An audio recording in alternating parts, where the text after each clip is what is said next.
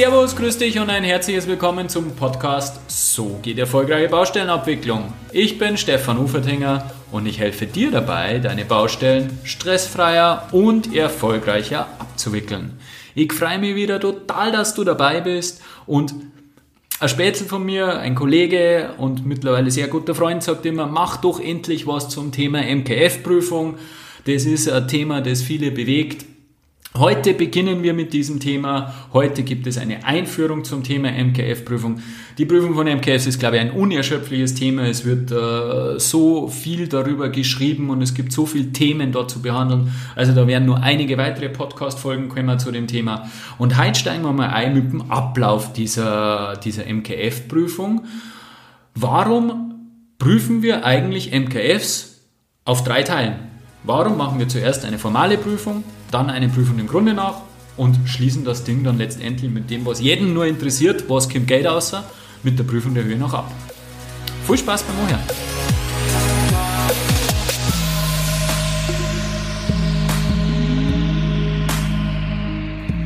Ja, ich weiß nicht, wie es dir geht, aber ich habe das schon oft erlebt, dass bei MKF-Prüfungen einfach nur auf die Höhe geschaut wird und die Schritte davor einfach mehr oder minder vergessen werden oder eh als selbstverständlich hingenommen werden und das Einzige, was wirklich zählt, ist das, was Geld unterm Strich übrig bleibt und außerkommt. Natürlich interessiert das die Baufirma am allermeisten, aber wir auf der Seite des Bauherrn, als örtliche Bauaufsicht oder als Prüfer einer MKF, sind einfach dafür verantwortlich, dass dieses Ding sauber, wie es der Prozess vorsieht, abgearbeitet wird und da gibt es eben einfach nur wesentliche Schritte, die davor zu setzen sind. Wie ich angefangen habe als junger Übertechniker und das erste Mal mit, äh, mit dem Claim Management, mit, den, mit der MKF-Prüfung in Berührung gekommen bin, es war bei der ASFINAG, die haben einen ganz klaren Prozess, da gibt es Prüfberichte, da braucht man nicht viel nachdenken und ich bin halt diesem Schimmel einfach gefolgt und habe mir nicht viel Gedanken gemacht, ehrlich, ehrlich gesagt. Äh, und habe mich da schon immer gewundert, warum man denn da so komische Daten eintragen muss mit äh, Anordnung der Leistung und, und Einreichung und bla bla bla. Mittlerweile habe ich das natürlich durchblickt, was da der Hintergedanke ist und um was da geht. Und habe mir ist natürlich klar, dass eben diese Dreiteilung, diese dreiteilige MKF-Prüfung Sinn macht. Und das, was ich mittlerweile weiß, Warum eben diese dreiteilige MKF-Prüfung, formale Prüfung, Prüfung dem Grunde nach und letztendlich dann Prüfung der Höhe nach so ist, wo das herkommt und warum das Sinn macht, das möchte dir heute in der Podcast-Folge erklären. Der erste Schritt von diesen drei Teilen, von diesen drei Schritten ist die sogenannte formale Prüfung. Dort werden die Voraussetzungen geprüft, ob überhaupt eine Anpassung, wie es so schön in der Norm heißt, eine Anpassung der Leistungsfrist und oder des Entgelts möglich ist, also ob ich überhaupt grundsätzlich die Voraussetzungen dazu erfülle oder dieser Sachverhalt die Voraussetzungen dazu erfüllt. Ähm, da geht es einmal darum, dass eben äh, die, äh, die, die MKF, die Mehrkostenforderung, rechtzeitig angemeldet wurde. Es gibt gemäß 7.31 der ÖNORM gibt es gewisse Mitteilungspflichten und das kann ja durchaus sein, dass wenn man diese Mitteilungspflichten nicht in der Art und Weise einhält, wie sie die Norm vorsieht, dass es zu einem Anspruchsverlust kommt. Da mache ich gleich mal Werbung für die nächsten beiden Podcast-Folgen. Äh, ich habe ein wahnsinnig spannendes Interview aufgenommen ähm, mit Juristenkollegen. Äh, ich war in Wien und habe äh, ein sehr interessantes Gespräch genau zu diesem Thema geführt. Wie sind die Mitteilungspflichten zu verstehen? welche Pflichten hat der AN in diesem Zusammenhang und gibt es denn wirklich einen Anspruchsverlust, beziehungsweise wie häufig tritt denn dieser Anspruchsverlust ein? Kennt euch drauf kreien, unbedingt einhören nächst, äh, in zwei Wochen und die Folge drauf. Sehr, für mich auch sehr, sehr lehrreich gewesen und ich bin mir sicher für, für dich auch. Und das zweite Thema, wann eine ähm, Voraussetzung zu dieser Anpassung des Entgelts oder der Leistungsfrist ähm, besteht, es muss eine prüffähige MKF vorliegen. Ich habe gleich einen Praxistipp an dich. Also die Prüffähigkeit, die ist in der Norm ein bisschen erläutert und ein bisschen dargelegt. Ähm, und es steht ja in der Norm, dass du als Prüfer fehlende Unterlagen umgehend nachfordern musst. Das heißt, wenn eine neue MKF bei dir an, äh, eingereicht wird und ankommt, bitte schau sofort nach, wie schaut es denn aus genau mit diesen Themen äh, für den Unterlagen, die kannst du dann gleich einmal nachfordern. Und ist, sage ich mal, alles drinnen, was du so zur Prüfung brauchst, auch von den Beschreibungen her, wobei man da auch sagen muss und äh, die ähm, Kommentare zur ÖNORM bestätigen das auch, dass die dass die, die Anforderungen an die Einreichung und die Anforderungen an die Prüffähigkeit nicht überspannt werden dürfen. Ich habe da einiges in meinem Buch dazu geschrieben.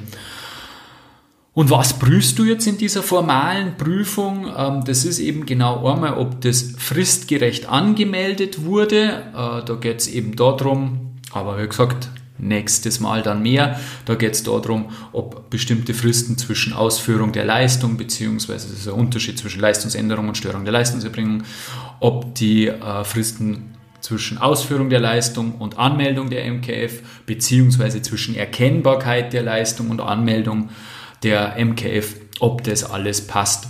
Wobei man da natürlich schon sagen muss, ich habe es gerade gesagt, das ist abhängig von, äh, davon, wie man die äh, Anspruchsgrundlage einordnet, da kommen wir gleich noch bei der Prüfung dem Grunde nach dazu, ist es eine Leistungsänderung oder eine Leistungsstörung. Das sind ja die zwei großen Möglichkeiten, die die ÖNORM vorsieht. Da kommt man natürlich schon wieder in die Bredouille, weil das prüft man eigentlich erst im nächsten Schritt, nämlich bei der Prüfung dem Grunde nach. Das heißt, du musst eigentlich, um dir die, richtige, äh, die richtigen Fristen und die richtigen Termine raussuchen zu können, beim, bei der formalen Prüfung musst du eigentlich schon wissen, ob es eine Leistungsänderung oder eine Störung ist. Ist, sage ich mal, für die Praxis eher weniger relevant, weil es mehr in der Theorie sich abspielt. Die, die Unterschiede sind nicht so wesentlich. Vielfach weiß man auch, dass es sich, ob es sich um eine Leistungsänderung oder um eine Störung handelt. Wobei man schon sagen muss, es gibt wirklich verzwickte Situationen und verzwickte Sachverhalte, wo man nicht eindeutig sagen kann, hey, das ist eine Störung, das ist eine Leistungsänderung, wo das sehr ineinander greift.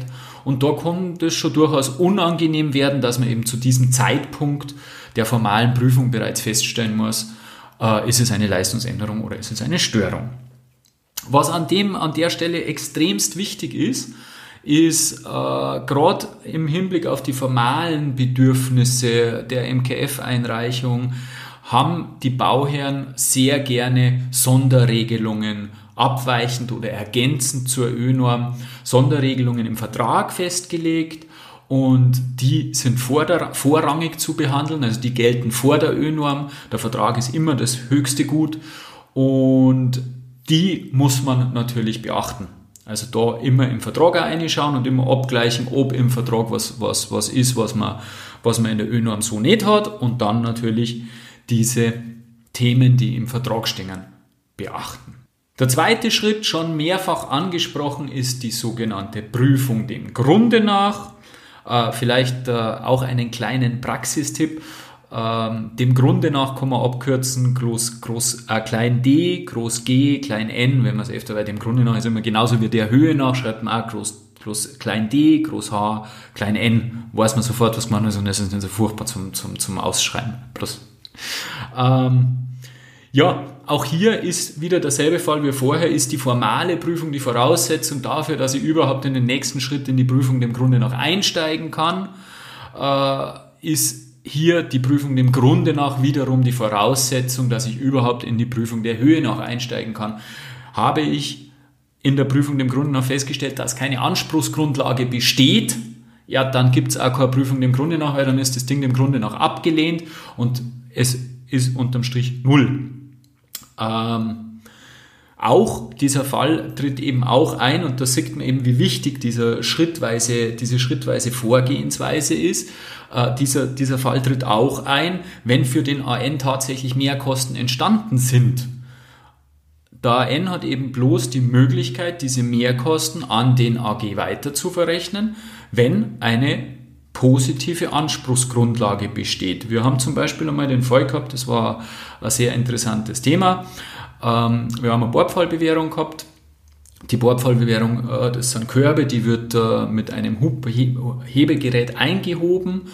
Und wir haben den Fall gehabt, dass wir mehr ausgeschrieben hatten, als tatsächlich verbaut wurde. Jetzt ist es so, dass der eine Hub, ob jetzt dieser dieser Korb ähm, 150 Kilo wiegt oder 180 Kilo wiegt, Äh, dieser eine Hub, das ist dem Hebegerät ziemlich wurscht.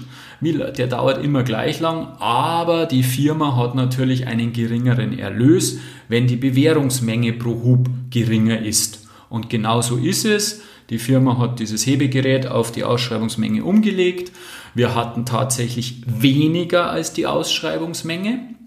Insofern ist das Hebegerät nicht zur Gänze erlöst gewesen. Das heißt, die, der Firma sind tatsächlich Mehrkosten entstanden, äh, beziehungsweise konnte sie die Kosten, die sie hatte, nicht über die Abrechnung komplett erlösen. Und da war es dann auch so, dass wir gesagt haben, okay, wir müssen uns das anschauen. Äh, die Firma hat es dann zunächst über eine Leistungsänderung probiert. Es war aber keine Leistungsänderung erkenn erkennbar. Also wir haben am Projekt, am Bausoll nichts geändert. Es gab keine Änderung von uns. Und dann haben sie gesagt, okay, dann ist es eine 20%-Klausel und dann haben sie das eben äh, ausgerechnet und dann sind halt irgendwie, ich weiß nicht mehr genau, aber 19,8 oder, oder 19,3 oder irgendwie sowas Prozent mehr, äh, minder Menge rausgekommen und insofern wurde die 20%-Klausel eben oder diese 20% äh, nicht erreicht. Insofern gab es keine Anspruchsgrundlage. Insofern wurde diese MKF dem Grunde nach abgelehnt, obwohl tatsächlich Mehrkosten entstanden sind. Was gibt es denn eigentlich für Gründe für Mehrkosten? Ähm, das ist auch ein ganz interessantes Thema. Man grundsätzlich sagt die ÖNorm, machen wir bloß ganz kurz, gehen wir nicht ins Detail, weil das ist eine eigene Podcast-Folge. Ähm, grundsätzlich sagt die ÖNorm eben in ihrem Punkt 7, der dieses Thema behandelt, dass es Leistungsabweichungen gibt und diese Leistungsabweichungen stellen eben grundsätzlich mal eine Abweichung vom Bausoll oder vom Leistungsumfang, die beiden Begriffe kann man synonym verwenden, dar. Und diese Leistungsabweichung, die ist dann wieder unterteilt in zwei Fälle. Da gibt es eben einmal schon mehrfach angesprochen, Leistungsänderung. Ich meine, die Begriffe kennst du eh, da brauchen wir nicht drüber reden. Schon mehrfach gehört und auch sicher schon mehrfach gelesen, bloß eine kurze Wiederholung. Äh, diese Leistungsabweichung gliedert sich in eine Leistungsänderung, Anordnung des Bauherrn zur Änderung des Bausoll oder in eine Störung der Leistungserbringung, alles, was keine Leistungsänderung ist und nicht in der Sphäre des AN liegt, wird als Störung klassifiziert.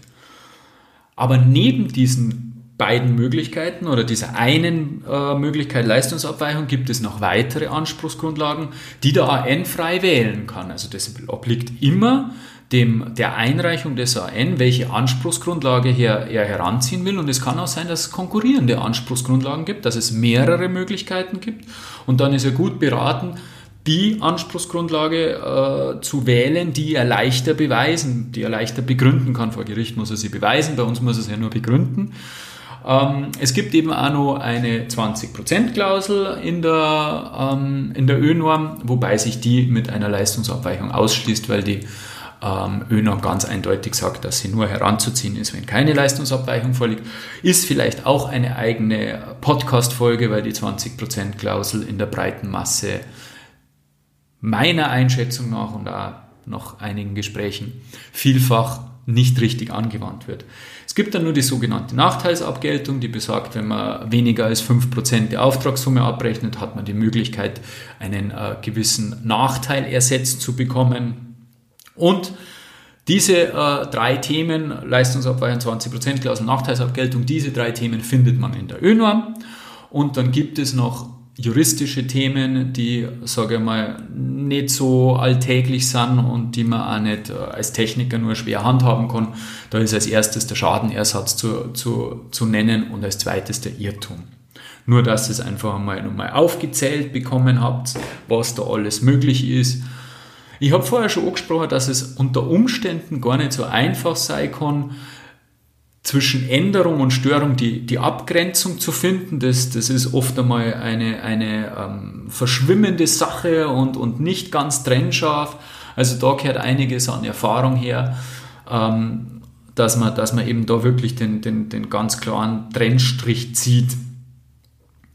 Und was beim Thema äh, Prüfung im Grunde noch auch noch ganz, ganz wichtig ist. Ich denke, ich, meine, ich arbeite viel oder habe viel für einen öffentlichen Bauherrn gearbeitet und da ist, habe ich das Thema natürlich sehr intensiv mitbekommen, aber es ist sicherlich auch für den privaten Bauherrn äh, ein Thema und zwar ist die Prüfung der ÖBA oder auf der Bauherrnseite die Prüfung äh, dem Grunde nach vielfach einfach ein internes Dokumentationsthema. Der Bauherr möchte sich einfach intern absichern, sei es gegen äh, interne Instanzen, Vorgesetzte, äh, auch interne Revisionen, aber auch gegenüber externen Instanzen, sei es der Bundesrechnungshof beim öffentlichen Auftraggeber ähm, oder seien es sonst irgendwelche Institutionen, gegen die man sich einfach wappnen möchte, wo man einfach sagen kann, hey, ich habe aus einem bestimmten Grund diese Änderung angeordnet und der Grund, der ist da in diesem äh, MKF-Prüfbericht sauber dokumentiert, sauber aufbereitet, der Sachverhalt ist dargelegt und da gibt es kein Thema nicht, dass man im Nachhinein dann kommt, hey, du hast einen Schaden verursacht zum Beispiel, was ja, was ja gerade beim öffentlichen Bauherrn, der mit, ähm, mit, mit öffentlichen Geldern hantiert, also mit Steuergeldern hantiert, äh, dieser Vorwurf, der ist natürlich so ziemlich das Schlimmste, was, was, was einem öffentlichen Bauherrn komme, äh, was einem blühen kann, dass ihm der Vorwurf gemacht wird, du hast einen Schaden für den Steuerzahler produziert. Deswegen immer dran denken eben auch, hey, dieser Prüfbericht, das ist keine Schikane vom Bauherrn und ich muss da einen Sermanon von mir geben, ähm, sondersgleichen, sondern nein, der Bauherr braucht es um, unter Umständen, um sagen zu können, ich habe berechtigte Gründe gehabt, um dieses Geld auszugeben und das ist ganz, ganz wichtig und ich denke auch, wenn man das ein bisschen im Hinterkopf hat oder wenn du das ein bisschen im Hinterkopf hast, äh, dann schreibt sie sich auch vielleicht ein bisschen leichter. Also mir macht das äh, durchaus Spaß und ich, ich sehe das auch äh, durchaus als Herausforderung, wirklich das so zu begründen, dass ein Dritter versteht so, hey, okay, haben es vielleicht nicht ideal agiert, gibt es ja oft bei Leistungsänderungen, wo man halt vielleicht was zum Ausschreiben vergessen hat oder sowas, äh, wo ich mir als Dritter dann denke, wenn ich meine Prüfberichte lese, na, sag einmal, hätten es vielleicht auch Drohdinger können, aber okay, haben es nicht, sie haben erkannt, dass sie Scheiß gebaut haben, was weiß ich, eine Position vergessen, das ist ganz klar dokumentiert, sind Kosten, die sowieso angefallen wären, wenn sie es gleich ausgeschrieben hätten, sie haben dann bei der Prüfung der Höhe nach, kommen wir jetzt gleich dazu,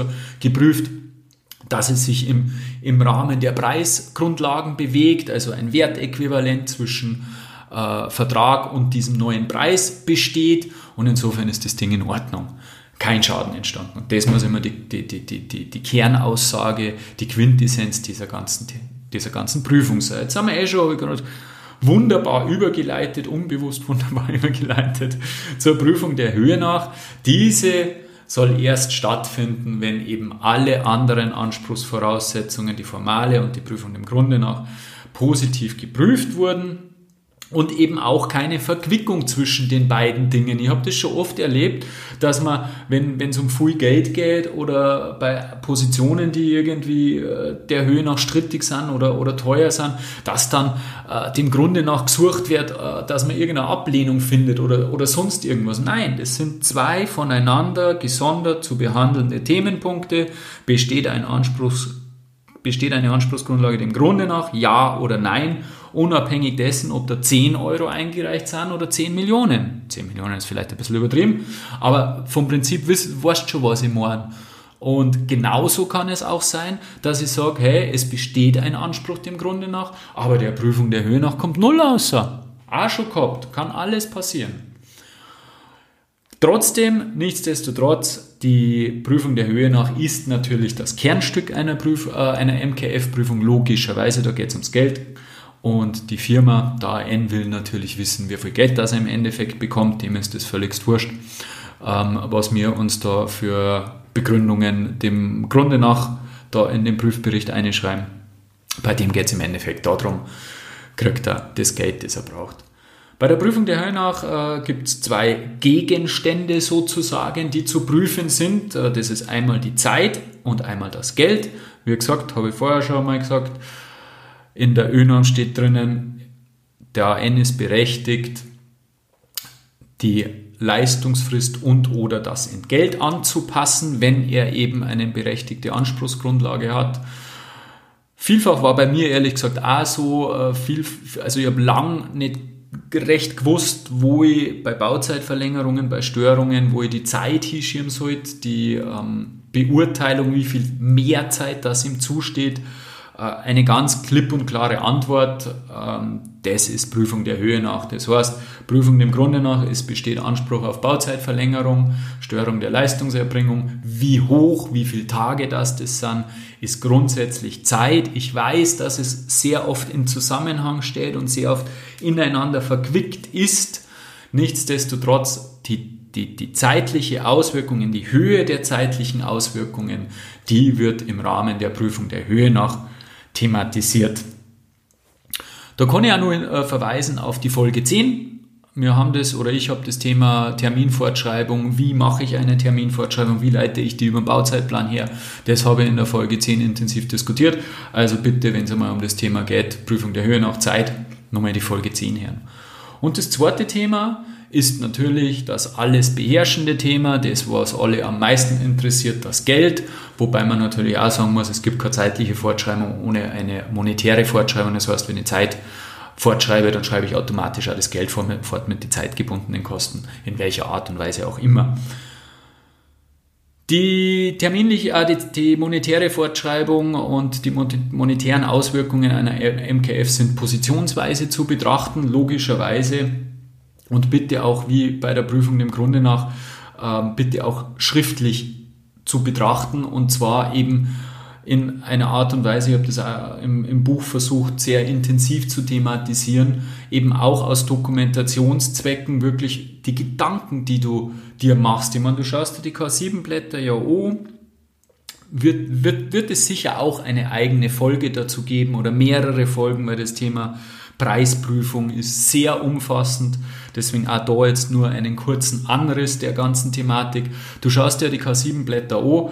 Äh, wir wissen alle, auf Preisgrundlagen ist das Ganze zu prüfen. Das heißt, du schaust dir die K7-Blätter des Nachtrages an, vergleichst die mit den, wenn es vergleichbare Positionen gibt, äh, schaust du das mit den äh, vergleichbaren Positionen der K7-Blätter des Vertrages an und dann denkst du ja was dabei. Dann denkst du, okay, sie ein Bruttomittellohn, der ist gleich, okay, das Gerät, der Backer, selber Backer oder anderer Backer, gleicher Preis, nicht gleicher Preis.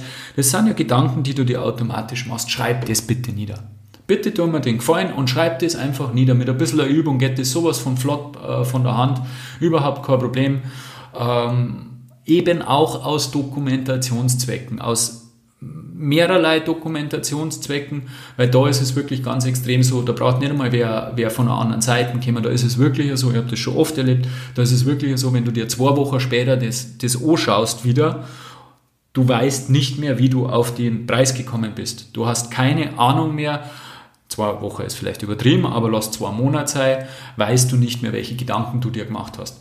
Und deswegen kann ich nur empfehlen, kann ich da wirklich nur ans Herz legen, äh, schreib mit, und ähm, die Gedanken, die du dir machst, die letztendlich zu einem geprüften Preis führen, bitte dokumentier die, bitte schreib die mit. Aber auch wenn du bei jedem denkst, ja, passt, als, als im Endeffekt hast, dann schreib auch nieder, ich habe mir das angeschaut und bin zu dem Ergebnis gekommen, dass das mit dem Vertrag übereinstimmt. Fertig.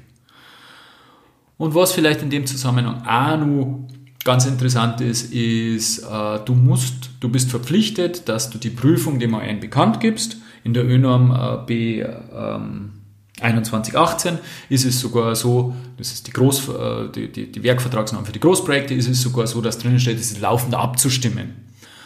Das heißt, nicht in deinem stillen Kämmerlein prüfen, dem man äh, irgendwann mit einem Zusatzauftrag den, das Ergebnis um den Latz knallen, sondern bitte ein bisschen kommunikativ sein. Aber davon gehe ich aus, dass das so gemacht wird. Ich glaube, du hast gesehen, dass diese Dreiteilung, diese Dreifaltigkeit des, der MKF-Prüfung durchaus Sinn macht und dass die schön aufeinander aufbauen und dass es auch Sinn macht, keinen dieser, dieser Schritte auszulassen. Rekapitulieren wir nochmal, der erste Schritt muss immer die formale Prüfung sein, weil das überhaupt einmal die, die, die Voraussetzungen schafft, ob ich überhaupt anpassen darf, eben passt die Anmeldung, und wurde prüffähig eingereicht. Wenn man das beides bejahen kann, dann kommt die Prüfung dem Grunde nach. Da schaust du an, ob eine berechtigte Anspruchsgrundlage vorliegt und erinnere dich bitte eben, sei nicht zu wortkarg, da kann man ruhig ein bisschen was schreiben, weil es ist eben nicht nur im Verhältnis zwischen AN und, und, und, und AG, sondern es geht da viel mehr ums Innenverhältnis des AG, dass er einfach die Dokumentation hat, dieses Geld, was er bezahlt, ist rechtmäßig gezahlt worden. Und das Herzstück, das Kernstück ist die Prüfung der Höhe nach. Da schaust du dir zwei Punkte an, einmal die Zeit, Bauzeit, Höhe der Bauzeit herleiten, ist definitiv Bestandteil der Prüfung der Höhe nach. Und das zweite Thema sind die monetären Auswirkungen. Da schaust du an, ob die eingereichten Mehrkosten auf Basis der Preisgrundlagen hergeleitet wurden. Und die Prüfung, was du dann herausgekriegt hast, dokumentierst du wieder sauber und gibst ADMAN bekannt oder stimmst das sogar laufend ab. Das war jetzt so eine kleine Einführung in die Prüfung von MKFs, ganz eine grobe, ganz eine kurze, obwohl so kurz war es gar nicht, siege gerade. ähm, ich glaube, dir ist jetzt klar, warum eben diese Dreiteilung äh, sein muss und warum du eben diesen Prozess durchlaufen soll, äh, sollst und, und was das für einen Mehrwert hat. Wenn es da gefallen hat und wenn du was gelernt hast, bitte gib mir Feedback. Äh, wie geht's da mit meinen Podcasts? Kannst du was umsetzen? Welche Erfahrungen machst du? Ist wahnsinnig wertvoll für mich, dass ich mich nur besser auf dich einstellen kann und dir die Tipps nur besser geben kann. Und was du auf keinen Fall vergessen sollst, ist, dass die bei meinem Newsletter Oma jetzt immer neue, interessante Themen, du verpasst keinen Podcast und vor allem verpasst du auch nicht das nächste Webinar, was wieder kommen wird.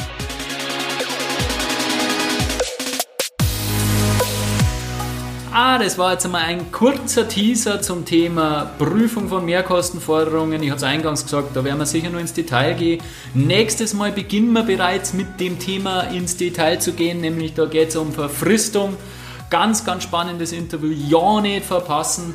Ich freue mich total aufs nächste Mal. Dein Stefan Ufertinger.